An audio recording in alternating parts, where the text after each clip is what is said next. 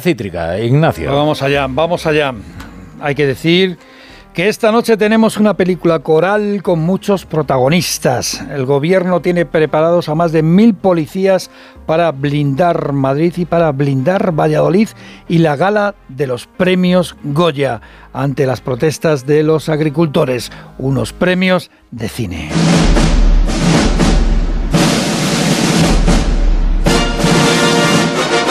Los agricultores quieren salir en primer plano. Llevan 47 años de tractoradas. La primera el 18 de febrero de 1977.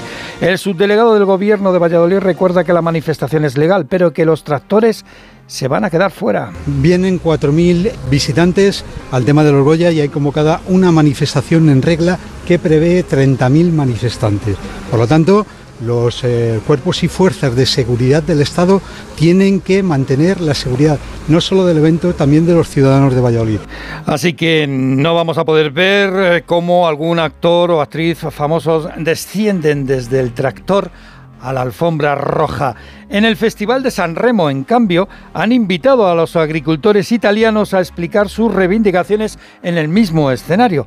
Claro que en San Remo también han invitado a John Travolta a bailar esta música.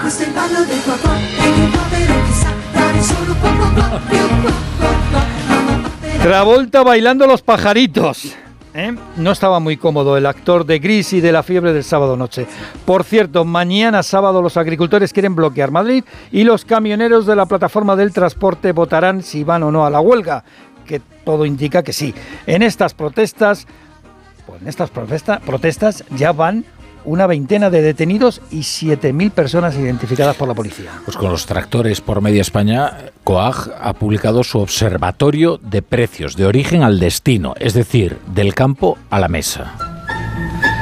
Algunos productos llegan a multiplicar hasta por nueve la diferencia entre lo que cobran los agricultores por sus producciones y lo que se pagan en lineal al final de la cadena alimentaria. Es el caso, por ejemplo, de los limones. El coste de las naranjas o de los ajos se multiplica por cinco.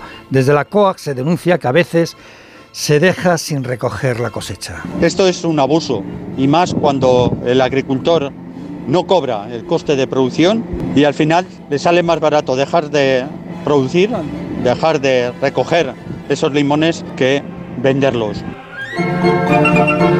La distribución se agarra a los datos de la central de balances, donde sus márgenes apenas llegan al 3% de media, cuando la mitad de los alimentos que se consumen en esta Europa vienen de fuera de la Unión. Por cierto, la música que suena es en un mercado persa. Y este viernes, eh, dos cosas más. Se ha desarrollado la huelga de en Renfe y, luego, oye, va como un tiro la economía de los Estados Unidos. O sea, Estados Unidos está sumido en una crisis política sin precedentes, ¿eh? sistémica, y sin embargo su economía funciona y la prueba es Wall Street. y la prueba son sus datos de empleo. Las pruebas Wall Street, los datos de empleo y de crecimiento económico. Crece más del 3%, sus datos de paro están por debajo del 3,5%, alrededor del 3,5%.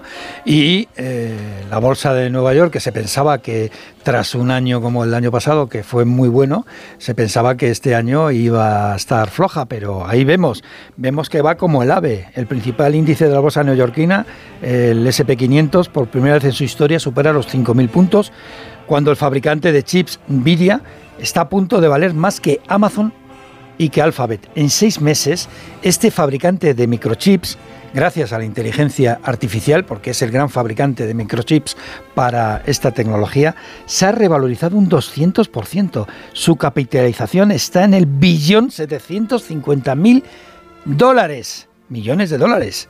Mientras, la huelga de Renfe, convocada por comisiones, se ha desarrollado sin apenas incidentes y fijaros en esto.